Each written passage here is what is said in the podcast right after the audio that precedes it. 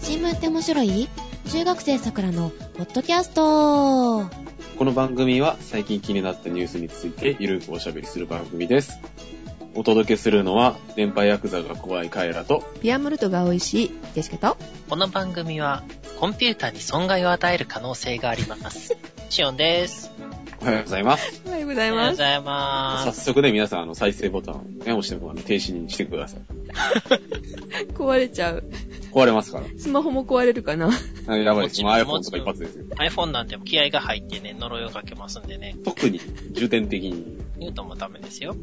あニュートンっていうのは、あの、Apple から出てたね、まだ Apple コンピューターやった頃あのー、ね、はいはいはい。えーどうでもいいですね、はい。はい で、あの、いやね、ちょっとね、あの、3日ほど、あの、トイレに、あ、トイレの話するんで、あの、食事中の人は飛ばしといてくださいね。2分30秒ぐらい。はい。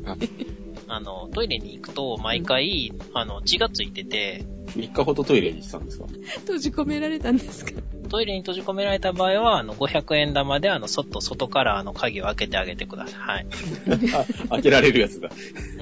で、あの、ちょっとね、まあ、病院行こうかなと思ったんですよ。うん。多分、まあ、切っただけやろう、みたいな、うん。楽観的な感じなんですけど、ちょっと3日も続くとなって思ったんでそう、だねうんうん、まあ、ちょっと調べてたんですよね。大腸がんとかね。いや、ガンだと、もうちょっと出血少ないかな、ぐらいの、あの、便器真っ赤っかになったんで。 おー。で、うちの近くの、そういう診療科を調べてたら、えー開いたら、あの、このサイトはコンピューターに損害を与える可能性がありますとかって出て、病院やろって、病院のサイトやろなんか仕込んであるかもしれない。外から開かないようにしていろいろ調べて、別の検索ワードとかで、何市、何区、何々町、何々かとかってやって、こう、いろいろ調べても、うんそれが外からも表示されてるんですよね、あの Google とかやったら。うんう。ん。何があったんでしょうね。魔法のカードが使えるかなっていう、っていうのと、あと、何時から何時までかなっていうのを調べるためだけに開いたので、損害与えられたら困るなって思ったんでう、ん。とりあえず別のとこ行くことにしました。なるほでね、その別のところを調べたら、うん iTown ページっていうサイトがあって、ど。どっちもそこに載ってたんですけど、iTown ページっていうところを見に行ったら、損害を与える可能性がある、開いたら真っ赤っかになるサイトは、なんか情報量が少なくって、別のとこ行こうって思ってたやつはちゃんとクレジットカード使えませんとかいろいろちゃんと書いてあったんですよ。うん でもそっちはなんかちゃんと情報掲載してなかったんで、まあいいかなってあっちの道こむしみたいな、そんな感じで、はい、ちょっと明日病院行ってきます。おかげであの、こないだ言ってた多分激辛レッドかなんかやめといた方がいいんちゃうかなって思ってます。ダメだよ、あの、刺激物は。はい、あの、私はそんな感じでした。あの、今ね、血の話が出たので、ゼシカも。ピアモルトね、あの、竹鶴の今、ピアモルト飲んでて美味しいなっていうところなんですけども、あうの、んちょっとね、飲む機会があって、外に出て、あの、ゼシカ、飲んで帰ったら、あの、こけたんですよ。えどこで自転車道自転車道自で転。車道うん。専用道路みたいなとこがあるんだけど、ああ、酔っ払ってそんなとこにフラフラ行ったうんんだ。うん。で、こけて、あうんの、軽くこけただけなんよね。膝をトンってついたぐらいだと思って、あの、家に帰ったら、ストッキングが破れてて、 あの、膝から血がダラダラって出てて。何してるんですかねえ、気をつけようね。あ気をつけよ。他人事 でね、はいはい。え昨日は昨日でちょっと飲んでて、ああの、はい新しく買った、はいあの、アイロンで、アイロンがけしてたんですね。あの、シュッて、シュッてなるやつ。これはウーテクでまた話しますね。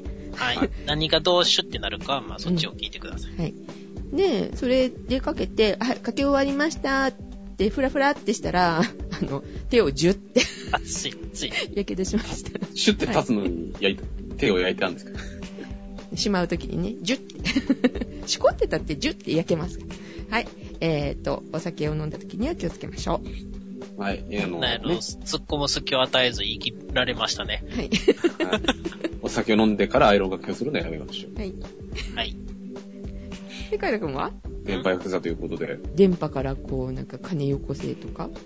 それいやいは、や、こそれはちょっと、あの、あんまり突っ込んじゃいけないかなっていう人がよく言ってるあれじゃないんですけう、たまにあの、壁に向かってブツブツ言ってるような感じど。そうそう、あの、なんか、なんか、電波攻撃を受けてますみたいな。まあ、そうじゃなくて、うん。はい。あの、NHK がね、うん。うん。受信料をね、あのテレビがなくても、あの、強制的に受信料を取ろうっていう風にしようという話が出てますよっていう話がえあって、それもあのテレビなくてもっていうのはあのワンセグ持ってたらとかっていうことワンセグ、まあもちろんワンセグあったら取られるんですけど、うんあのその、まあテレビがないとか、まあ受信装置がなくても、まあ受信料を徴収しようと。えー、テレビもネットもなくてもじゃあ取られちゃうってことうん、まあ、ただその、背景として、あうんの、ネットサービスで、まあ、いろいろコンテンツを配信するからっていうのはあるらしいんですけど、うんなんか変じゃないですかネットサービスって動画の配信のやつですよね。NHK オンデマンドでしたっけうんうんうんあれって独立採算であることを理由に設立してたはずなんで、うんまあ、なんか、新たにね、なんかそういうサービスを作るのかもしれませんけど、うんそれ多分放送法をあの変更しないといけないんで、国会で審議されるはずですよ。うん。まあ、その、払ってたり払ってなかりなかったりっていう不公平感もあるので、うんうん。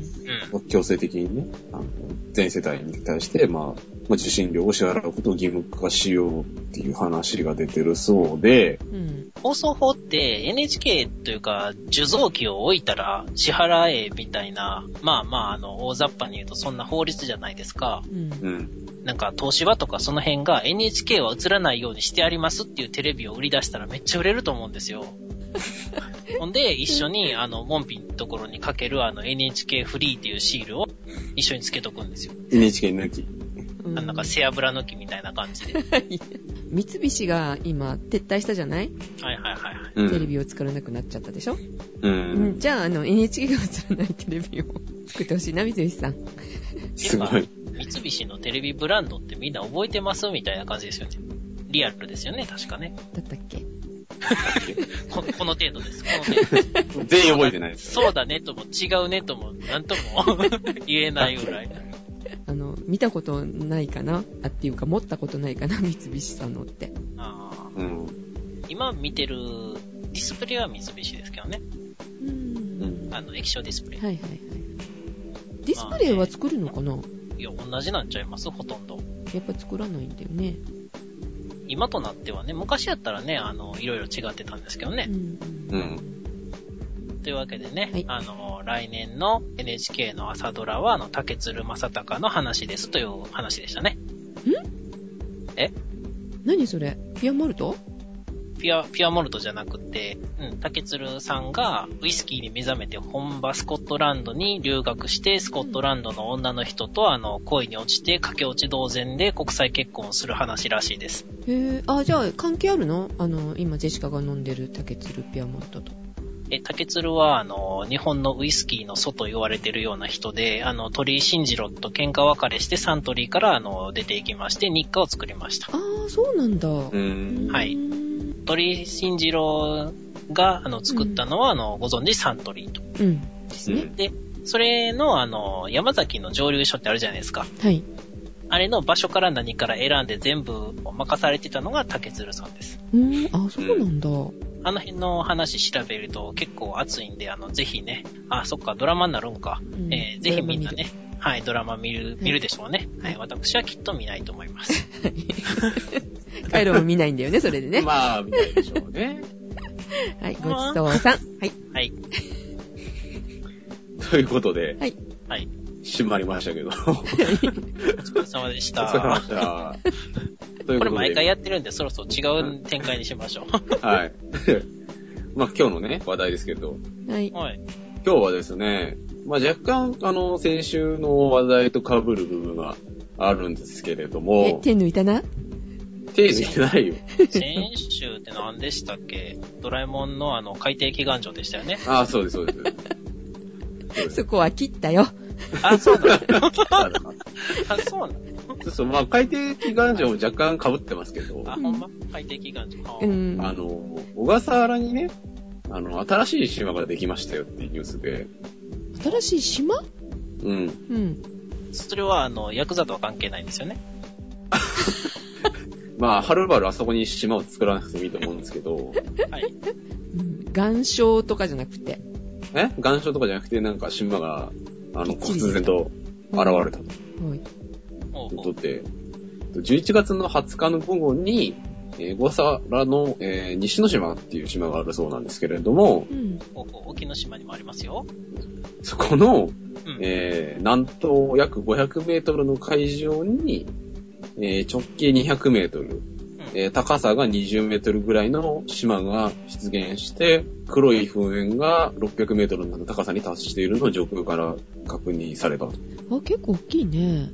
きいですね。うんで、まあ、そこのですね、煙のところから、まあ、いろいろこう爆発で吹き飛んだ、まあ、石とかが海面に落ちる様子が見えたと。うんうん、え直径200で高さ20メートルっていうことは真ん中がだいたいあの100メートルぐらいのところにあるとして100メートル進んで20メートル上がるっていうことは勾配20%ぐらいかな。結構急峻な感じですよね。だね。ううんん。そう、まあ、結局その海底火山のね、あの、活動に伴って、まあ、うんあの、こう島が出現したっていうことらしいんですね、今回のは。結構明治以降でも2、3回あったんじゃなかったでしたっけそうそう、あったみたいで、うん。この西之島自体もうんですね、えー1973年にも、まあ、新しい島が形成された。うん。だからまあ、珍しいことではないらしい。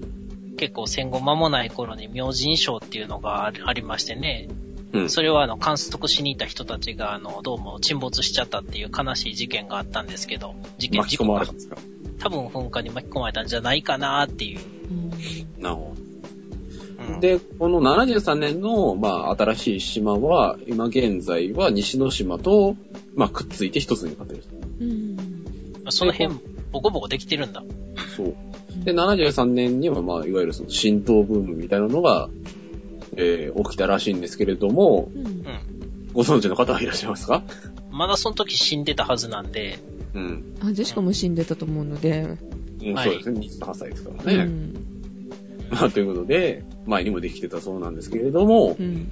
このですね、西之島っていうのはですね、なんか珍しいカニがいるそうで、うん。美え味ーしいの西いや、食べたかどうか知らないですけど、うん。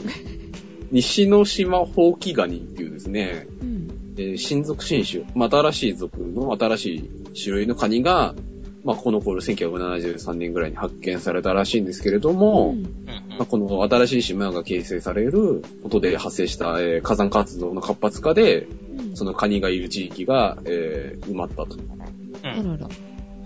で、まあ、その西之島からいなくなっちゃったらしいんですけれど、ん。まあ、今でもですね、トカラ列島とかになんか同じような種、同じ種類の、えーカニがいるとうん。ういうこんとらしいですね。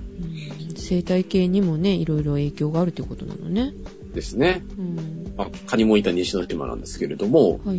まあ、今回新しい島ができてるっていうことで、まあ、その火山のですね、活動によって、こう、どんどん島が大きくなってるそうで、うん。ていうかえ、もう島になったんですかえ、まだ島っていうふうには認定しないじゃないですか島っぽいものみたいな話じゃないですかあの、確かこの番組で前に一回島の定義を言いましたよね。うん、あの、沈まないやつって。そうそうそう。満潮時にも、あの、海面から海のを出してる陸地で四方海に囲まれていて、オーストラリア大陸よりもちっちゃいやつ。うん。あ、あと自然に形成されたっていうのがつきましたね。うん。で、大きくなってって、えー、海上保安庁によると、今月の2日ですね、うん、うん、の観測によると、えさっき、えー直径が200メートルとか言ってましたけど、まあ、そこからですね、えー甲子園球場ぐらいの大きさになったのか。どっちが大きいんかわからへん。わかんないですけどね。えまあ、案外甲子園球場ってのはでかいんじゃないですかね。えー面積で言うと、3万8000平方メートル。えー1日の観測だと、東西に250メートル。だから50メートルぐらい大きくなってるんですね。うん、で、えー南北だと200メートル。うん。で、出現当初の、これ面積で比べると約2.5倍になったと。うん。ね、まあ、溶岩が島からどんどん出てきて、その大き島が大きくなってるらしいんですけれど、まあ、その溶岩の流れ方も、その、前の観測で流れてなかった方向に、まあ、流れしたりとか、とうんいうことで、まあ、その溶岩が流れてて、海水で冷えてっていう感じで、こう、どんどん島が順調に大きくはなってると。ほうほうで、まあ、新しくね、その島っていう風にできて、まあ、日本のね、あの、領土領海が広がるんじゃないかと。あ、うん。いうふうに期待をされてるっていうところで、まあ、今回、そのですね、えー西之島の南東約500メートルの海上っていうことで、うんはい。領海に関してはですね、だいぶその西之島実態と被っているので、うん了そ解んはなに大したことないですね。そう、そんなに広くはならないと。はいまあ、西の島の付近にできたその新しい島分の面積が、まあ、の領土に加わるってことで、まあ若干ね、広がる、は広がるんですけど、まあそんなにこう、大きく影響はしないと。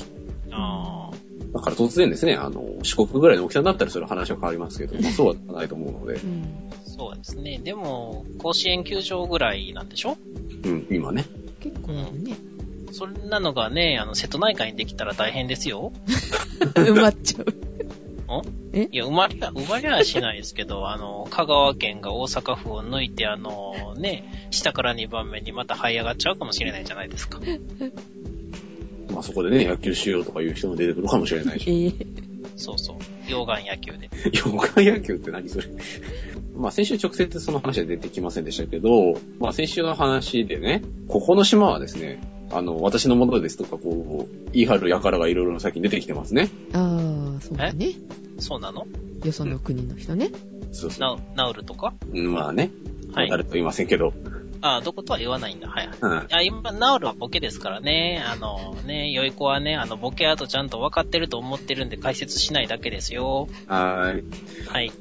で、まあそもそもね、はい。あのー島とかっていうのはね、うんどうやったら誰のものになるのかなっていうのはちょっと気になりません え、旗立てたらいや、そういうことではなくて違、う の。陣取り合戦みたいな。は陣取り、まあね、陣取り合戦の話ですけど、い。なんか、あなんやろ。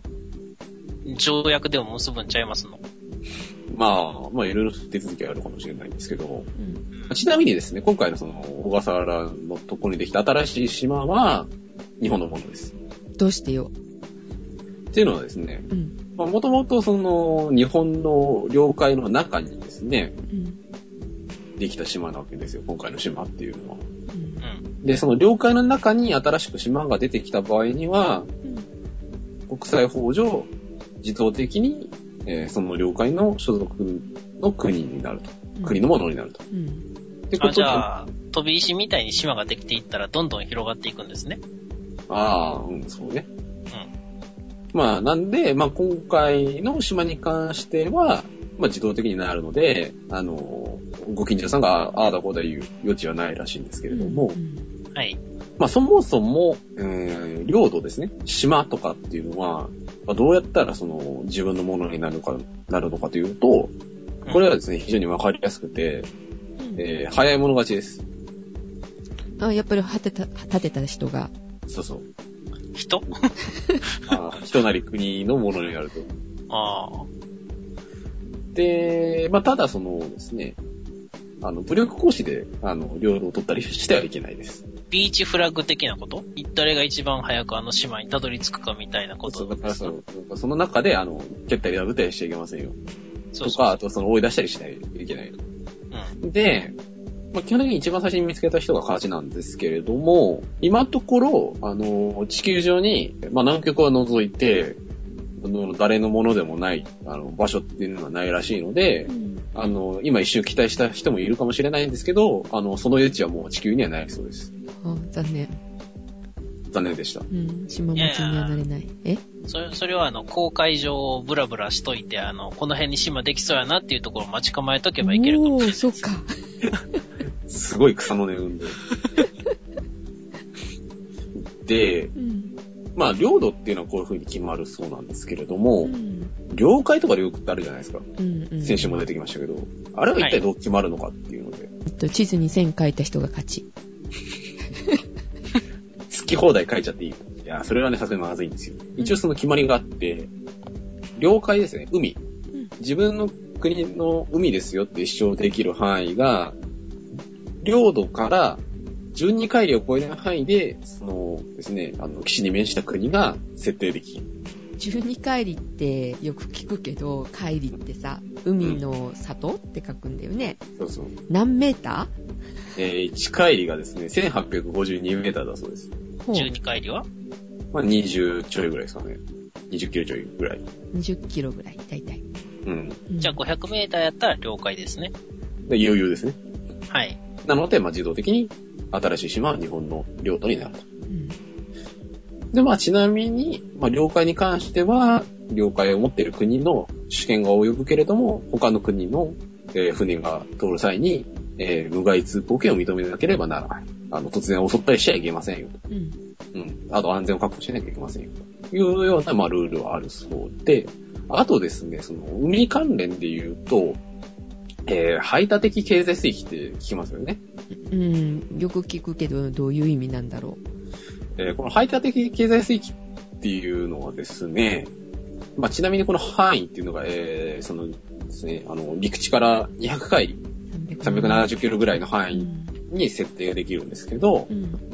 まあ、そこの範囲内で何ができるのかっていうと、水産、水産資源だとか、鉱物資源。だからですね、ガスとか、うん。あと、カニとかですね、そういうのですね。うんっていうものに関しての探査ですね、し調べたりだとか、開発に関する権利を得ることができる。うん。でただ、まあ、その代わりにその資源の管理だとか、えー、海洋汚染の防止っていうものの義務を負うことになると。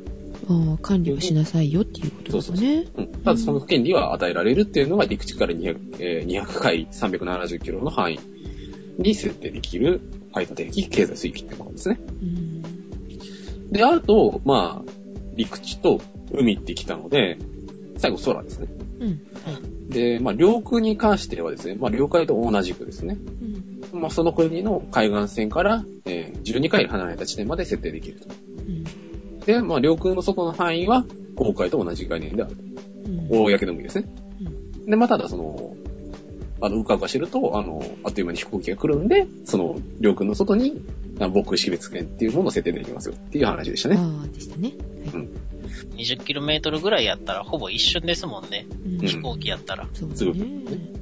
まあ、海とか陸地っていうのは、まあ、一応、まあ、下に行ったら限りはあるんですけど、あの、空って上に限りないじゃないですか。基本的に。あ、宇宙があるからね。そうそうそうそうま。あ、観測できる範囲では、あのー、百何十億光年程度は広がってますね。うん。そうそうそう。あそこまで領空なのてい領う空なか、の回ってるからどこってなるんですけど。うんまあ、そうまだあね。確かにね。まあそういう難しいこともありますけど、えーまあ領空に関しては、えー国際的な合意っていうのはないらしいんですけれども、うん宇宙に関しては、えー宇宙条約っていうのがあって、宇宙空間に関してはどの国家にも属さないと。うん。で、一応、えー地上から100キロより上が、えー宇宙っていう風に定められているので、うん。えーまあ100キロ上までは基本的にまあ領空になると。うん。で、あとですね、あの、宇宙に行きますと、星がありますね。はい。あの月、と火か星とかん月とか、うん。木星とか土星とか。うん。あれは誰のものなの旗立てた人のもの。でそれ言ったらね、火星人ちゃう火の星人、まあ火星人とか、まあ木星人とか土星人がいたら、まあ火星人なり木星人なり土星人のものですけど、ん。まあ月に旗立てた国がね、一つあると思うんですけど、うん。まあ決してアメリカのものではないです、月っていうのは。あ、そうなの。はい。っていうと、ですね、えー天体に関しては、えー領有は禁止です。えー、そうなのね。はい。あの、誰のものでもないというふうな認識ですね。まあ、南極みたいなもんですね。うん。まあ、ちなみにあのー月の土地の所有権とかって売ってますよね。知売まっすてるのなんか売ってたりするじゃないですか。安いっすよ。1エーカー500円でしたっけうん、そんなも千ん。 1500円でしたっけなんかそんなもんですよね。月の土地とか、あと、火星の土地とか。 1エーカーって確かサッカー場2面分ですよね。だっけなんかそんなもんです。まあ、なんか売ってたりする。えーうん間違ってたら、あの、はい、あの、メールください。はい。まあ、売ってたりすると思うんですけど、それはダメってことだよね。あの、まあ個人が買うんで、国が買うわけじゃないからね。うん。なんかまあ微妙な感じですけれど、うん。まあ、そもそも、あの、誰もい、あの、管理してない土地の所有権は一体どうやって保障されるのかっていうのは、甚だ疑問ではあるんですけれども、まあ、基本的に天体の領有は禁止なので、うん。まあ、あれはすごく怪しいので、まあ、良い子の皆さんは、まあ、夢を買うならまだしも、あの、真面目にですね、あの、月でビジネスしたいとかですね、あの、そういう考えで、あの、購入するのはやめましょうう。ん。えジョーククッズやと思ってましたけどね。まあ、領土、領海、領空って、まあ、3つ合わせて、まあ、いわゆる国家領域とうんいうふうな、えー、呼び方がされると。いうのがですね、えー、まあ、領土領空、領海の、まあ、基礎的な知識です。領域って言った場合は全部含みますということですね。ですね。で、あの、EEZ は含まないと。うん。うん。あ、EEZ は排他的経済水域ですね。ですね。はい。ってことですね。まあ、前回に引き続きですね。これで、あの、領土領空領海に関しては、えー皆さん完璧ですと。そうだね。うん。ということで、まあ、なんかこう、ね、石ころ拾って投げたところまで自分の土地とかが一番わかりやすいんですけど、ね、肩に自信のあるやつがね、そうそうそうそ投げりゃいいですね。う。はい。ということでですね、まあ、この島がですね、まあ、ちゃんとその、満潮時にも沈まない程度の、とか、波にね、あ消されないぐらい、まあ、大きくなるのかなっていうのが、えー気になるところであるんですけれども、あ、ちなみにあの、さっきチロッと出てきた明神賞っていうのはもう消えちゃったんですけど、うん、当時確かあの、東西、南北に100メートル以上あって、高さが30メートルぐらいあったんですけど、あの、結局は消えちゃいました。ああ、あそうなんだ。案外消えちゃうもんなんですね。案外消えるみたいみたいですね。はうい。ん。同じような大きさだよね、だってこれも。うん、そうですね。こっちの方が緩やか。うん今回の。方が。うん、20メーター。 20メーターで200メーター。まあ、ということで、はい、えー小笠原にできた新しい島の話でした。えー、良い子の皆さんは今のうちにあの、旗を買って縦に行く準備をしましょ続いては、メニューのコーナーです。ねえねえ知ってるニュースフラッシュのコーナー。このコーナーはちょっとした面白いニュースをお届けします。こんにちは、ガチョウさん。こんにちは。先週は休んじゃったね。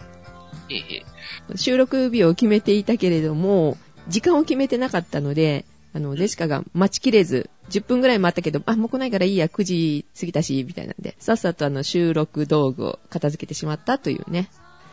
今日は、お昼間に撮っております。で、収録できませんって、本当は、あの、言うとこだったのね、30分前に。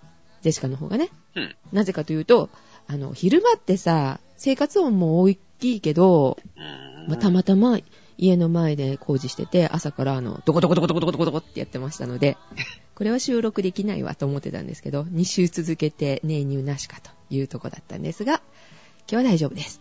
でもあと30分で昼休み終わるから頑張ろうね。途中で、あの、大きい音入るかもしれません。でも続行しますので、その時は。はい、よろしくです。ねえねえ知ってる皆さん、トンボ知ってますよね、トンボ。怖いのよ、トンボって。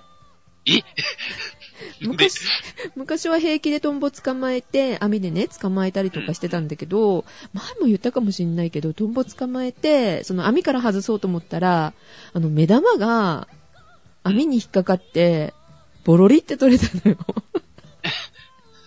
あれから怖くて、あの、トンボ、ものすごい怖いです。触れなくなっちゃったし、あの、よう見るのも怖いです。はい。はあ、トラウマになりますね、ちっちゃい時のってね。うーん。で、そのトンボがどうしたの、トンボとか、まあ、あの、虫の羽とか、あの、結構科学ネタで出てくるんですけども、うん。トンボの羽の表面を電子顕微鏡で見ると、うん。高さが500ナノメートル、 500ナノメートル。ナノメートル言ったら1ナノメートルは、えー10億分の1メートルになりますけど、うまあんかなり細かい、細かい先が尖った、えー時計で林立してた工場になってると。はい。お花に、華道でやるような、あの、剣山、針山ですね。うん、あの、板ね。はい。あれの構造にななってて、で、細菌があまり表面にくっつかないような構造になああ、なるほど。病気になりにくいってことない。うん、そうやね。うーん。細菌の細胞膜が破れる形になってて、うん。だからカビとかがつかないような感じ。結構攻撃的な羽してるんですね。そういうことですね。抗菌作用っていうことね。まあいろんな、その構造を利用してうん、人工的にそれを作ることができれば、うん。抗菌作用になると。ガラス面とかできるのかなガラス面にもまあ応用できるかもしんないけど、うん、できたらいいよね。表面に欲しいよね、iPhone の。あと、あの、タッチパネルだけじゃなくって、キーボード側とかね。そうそうそこの間さ、会社で自分のパソコンと隣のパソコンと入れ替わってたのよ。う。うんうん。気持ち悪いもんだから、ジェシカ、拭いたんだ。まあうんうん。そしたら真っ黒だったの。あははキーボードのね、キートップやら、タブレットの画面やらはかなり汚い言うからね。うん毎日アルコールで拭いておりますけど。 嫌がらせじゃないんだけどね。うんあじゃあ、トンボの羽みたいにキーボードもなってくれたらな。こんなことしなくても済むよね。そうそうねえねえ、知ってるまあ、15歳の少年、えー、1997年生まれの、今高校生ですからね。うん。まあ、アメリカの少年ですけども、うん。画期的な発見をしました。高校生だったらそんな大したことないんじゃないのって思っちゃうんだけど、うん。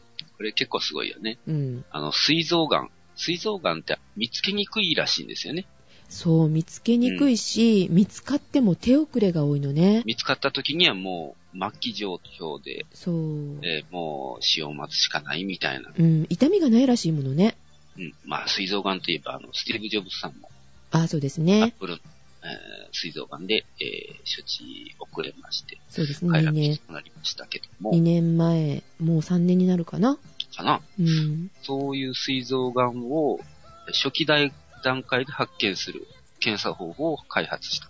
なぜ高校生がだよね。えー、っとですね、13歳の時、うん。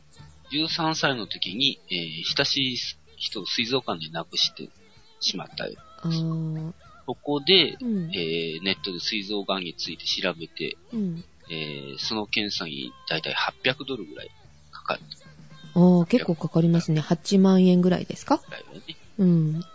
でさらに30%以上をミートしてしまうと知ったと。そうね、8万かかるんだったら、なかなか検査しないよね。うん。うん。で、これが現状やって、うんなぜ難しいのか、ということを、まあ、調べたわけですわ。うん、もっと簡単にできないかってことね。で、膵臓癌を検出するには、血中にあるごく少量のタンパク質の発生量を調べなければならないらしいです。はい。その、膵臓癌に検出されるは8000種類、うん。 8000種類の中から、えー、膵臓癌患者特有のものを見つけ出したと。もうデータ分析したってことこの子が。そうそうそう。で、研究を続けてるため、えーき続けるために、いろんな大学の教授ですかね、うん。 200人に手も手紙を送ったんですけども、援助してくださいってことだよね。うん。まあ、大体は子供の言うことやから、いうことで、もう却下、門前払い。まあそうでしょうね。13歳の時にっていうことだから、13歳か14歳の子にでしょ中学生でしょその頃ってね。 うん。まあ、200通のうち199は、えー まあ、門前払いやったらしいです。 すごい、じゃあ0.5%。たった1通、良い返事が返ってきたと。いうことで。まあそんなもんだろうね。で、そこの協力を得て、はいテスト方法を開発して、うん。方法は、一つの小さな検査紙で、えー費用はたったの3セント。 3セントって、えっと、約 3, 円3ぐら円い。。うん。今どのぐらいかな今100ちょっとなってるから4円ぐらい。かなはいでしかも、わずか5分でテストできると。それはみんなが受けれるね。すごいね。5分従来の方法と比べると、168倍早く、2万6000分の1の費用。だって8万円が3円だよ。ねえ。さらに400倍の精度で検査できる。精度も上がってんのそれはすごい。 かなり画期的。へーで、この方法は、膵臓癌だけでなく、他の癌や HIV にも転用が可能としている。ということは、あの、あの、ペット検査ってあるじゃない。うん。あれペットも検、査するの ちょっと違うけどね。どういう検査かよくわかんないけど、ジェシカが聞いたとき、まあ、2年ぐらい前、確か6万か7万かかるっていう話だったもの。うんえーこれが使えるようになったら、3円か4円でできるってことでしょねねいろんな費用かかるとしても何百円かでできるよね。えーすごい。その、一人の教授がすごいね。もうね。 200人のうちの一人が返事を返してくれたっていうね。まあ少年もね、いろいろですね。15歳で素晴らしい少年もいれば、んいれば年齢的には17歳なんだけど、うんうん。えー神奈川県の海老名市で女性の顔をな殴って現金10万円を奪ったっていう少年3人組がいるんだけど、はそれだけでもどうよって思うんだけどさ、その現場に送り迎えをしてたお母さんが一緒に捕まりました。は。ねえこの差、さっきのね、膵臓がんの発見の15歳の少年と、 お母さんが泥棒を手伝う17歳の少年と、ね、これ、やっぱり親の差かね。か格差社会何を経験するかでこんなに変わるのかねと思ったりもするよね。どうもね、お母さんが借金があるらしくってね。うん。だから、子供たちが 人から奪うっていうことでね、まあ、いけないことやけど、やるんなら自分でやれよって感じ。 お母さんね。このお母さんだってさ、あの、現場に送った時に、捕まらないように気をつけてねとか、やりすぎないようにねとか言ってたらしいよ。困ったもんだなと思いますよね。バイトして10万ぐらい使う、作ろうよね。まあ、多分、10万どころじゃないんだろうね。うん、まあそうなんだろうけど。 それと泥棒といえば、 はいはい。ねえねえ、知ってる iPhone を取った泥棒がうん、両親がちょっと両親の呵責っていうんですかうんうん。傷んだんでしょうね、心がね。盗まれた相手に、端末の中に、iPhone の中に入ってる連絡先ってあるじゃないはいはい。あのデータを手書きして、持ち主に送ってあげたんだって。またそんな無駄なこと。 1000人分の情報が入ってたっていうことだからすごい困るだろうなと思ったんだろうね、iPhone 見て ね。まあ、泥棒もいろいろですね。あの、その iPhone ってメッセージを送れるんよね。はいはい。画面に。うん。で、それの機能を利用してう、ん。盗まれた人、うん。被害者の方が、はい自分の盗まれた端末宛てに、うん。まあ、その犯人と思われる、まあ、拾った人にかね、うん。 iPhone の中に入ってる住所宛てに送り返せと要求してたらしい。ああ、そう。両親の呵責っていうか、まあ、呵責もあったかもしれんけど、突き止められるかと思って怖かったんじゃないかな。 ああ、なるほどね。えー、その iPhone に挿していた SIM カードと、うん。その先ほどの1000人分の手書きの連絡 先を11ページにわたって書き出した手紙が入っていた。すごいね。そんだけさ、努力するんだったら仕事しろって思うね。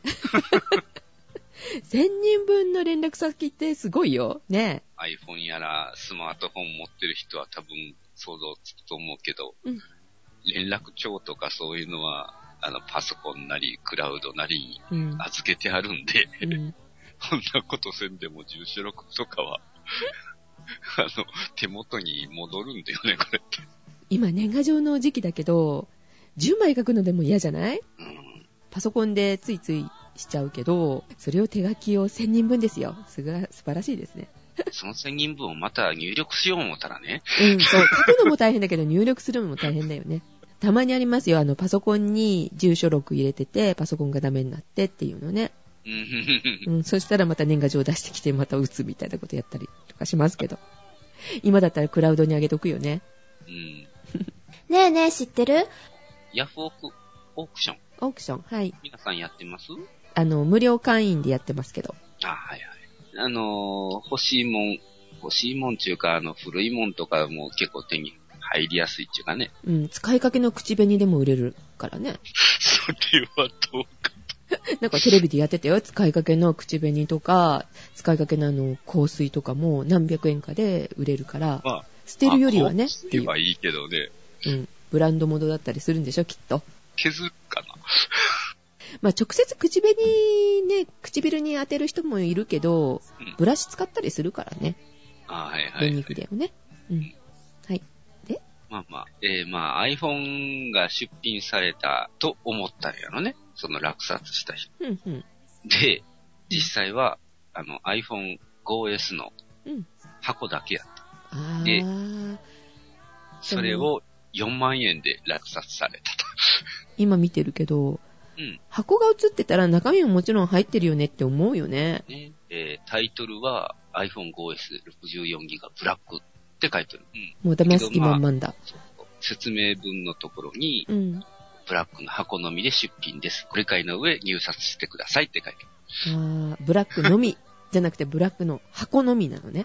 そうそうそう。商品の画像のところも、うん。もちろん iPhone 映ってなくて、箱だけが映ってるね。これはじゃあ、騙したってことにならないのかしらね。騙そうとしてるとしか俺には思えへんよね。うんうん。騙そうとしてるよね。開始の価格が1000円だからね。箱だけ必要だったのかのよ、その4万円で落札ああ、マニアかもしれんしね。 あの、皆さんも、あの、落札するときには、入札するときにお気をつけください。うんちゃんと説明読みましょね、そうだよ、見ないとね、怖いよね。 あの、4万円なら、ましてやっていう感じなんだけど、あの、100円でも一生懸命見るからね。大丈夫かな、この人とかさ。評価見たりとかするよね。評価どうだったんだろうね、この人。う。 評価、非常に悪い、悪いが18個ついておりますな。うーん、そういう人からはなかなかね、買いたくないですよね。気をつけましょうということですね。ですね。ねえねえ、知ってるあのね、面白いニュースにね、ちょっと追加で、あの、新しい携帯のケースが、ホンダが開発したらしいんですよ。ホンダはい足もケースだ、足もケース。いや、まあちょっと違うんですけど、未来的ですね。えっ、と、リンクは送っといたので、ぜひ開いてみてください。はい。はいあの、どうぞどうぞ、ジェシカさん、カイラくん。はい。はいあーあー、花が開く。なんと、うん。エアバッグ付きスマホケース。いやー、何がしたいのかわかるけど、なんでこうなったって感じですね。これで、あの、うっかり落としてガシャンっていう、あの、悲劇ともおさらばです。どうしたう。そう、そういう風にしちゃうみたいな。これちゃんと、画面側から落ちないみたいになってるんですかね。どうなんでしょうね。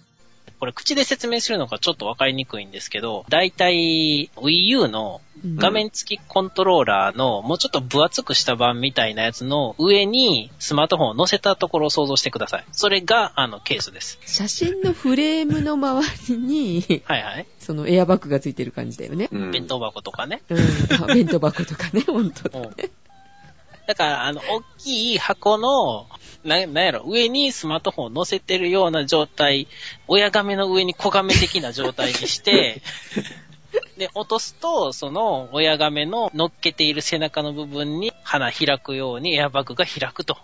うん。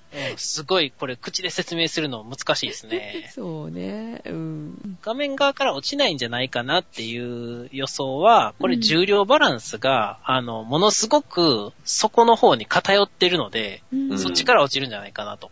なるほうど。んはい。でもなんか、エアバッグってそこまでなんか功を奏してる感じに見えないですよ。 なんか。これ完全に本体側から言ってますよね。映像的に。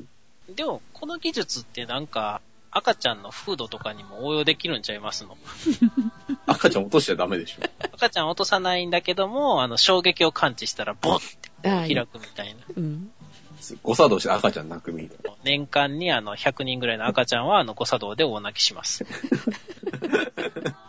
前にほら、あの、自転車用のあの、エアバッグマフラーみたいなのをね、あーあ紹りま介ししたまねしたよあね。彷彿とさせる感じですよーね。うんううんん。えー私はあの、3回ぐらい、あの、落っことして、まだ動いてるんですけど、次ぐらいちょっと、ね、フレームひん曲がってきたんで危ないかなって思ってるんで、これ欲しくなりましたね。 ほんとだ。落としす ぎ。これさ、あの、ん考えはいいんだけどさ、はい。あの、スマホってちっちゃくなってるじゃない、だんだん。う んなのに、これ、逆お尻。そう、持てないし。あーで、あと、ちょっと不満なのが、これ、うんスマートフォンでもちっちゃい手のやつにしか使えなさそうな大きさな んで、うんあの、多分、Xperia Z Ultra とか6.4インチ液晶のやつは使えないと思うんですよね。エアバッグごと吹き飛ばされますよね。そうそうそう。エアバッグで押し出されてガシャーみたいな。だから、ちょっとその辺をもうちょっと考慮してほしいなっていうのが、あの、不満点ですね。だから、これが S サイズで、S、うん M、L ってどんどん大きいやつを出してくれればいいと思います。使うのかな。 はい。まあいいんじゃないですかね。はい。はい。ではまた来週。来週、ということで、えーレビューのコーナーでした。えーお届けしましたのはカエラと、ジェシカと、シオンでした。えーそれでは皆さん、いってらっしゃい。いってらっしゃい。いらっしゃい。